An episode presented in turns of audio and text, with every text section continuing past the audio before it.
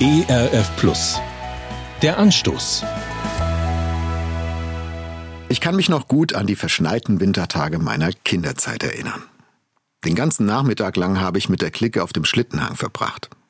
Ob Schlitten, Plastikbob oder Traktorreifen, wir sind auf allem talwärts gerutscht, was rutschen konnte.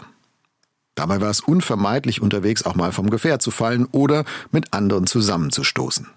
Deshalb versuchte man, sich Raum für die Fahrt zu schaffen, indem man aus voller Kehle bahnfrei rief, bevor man sich den Abhang hinunterstürzte. Heute wünsche ich mir manchmal nicht nur den echten Winter zurück, sondern auch dieses bahnfrei. Ich wünsche mir, dass sich vor mir ein Weg öffnet, auf dem ich nicht fallen oder mit anderen zusammenstoßen kann. Aber so ist das Leben nicht. Ich weiß. David wusste das auch, der aus dem Alten Testament. Er kannte Elend und Not und hatte Feinde, die ihm wesentlich gefährlicher werden konnten, als ihn im Schnee vom Schlitten zu schubsen. Im Psalm 31, Vers 9 betete David zu Gott.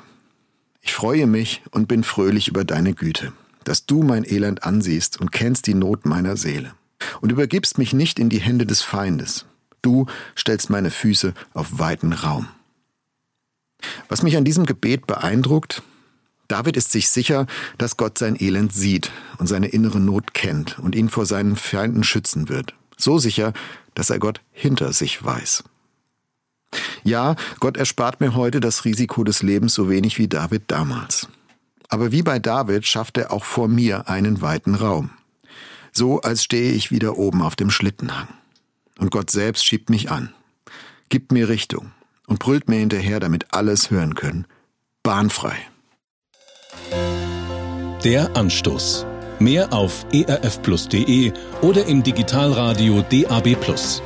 Hören Sie ERF Plus. Gutes im Radio.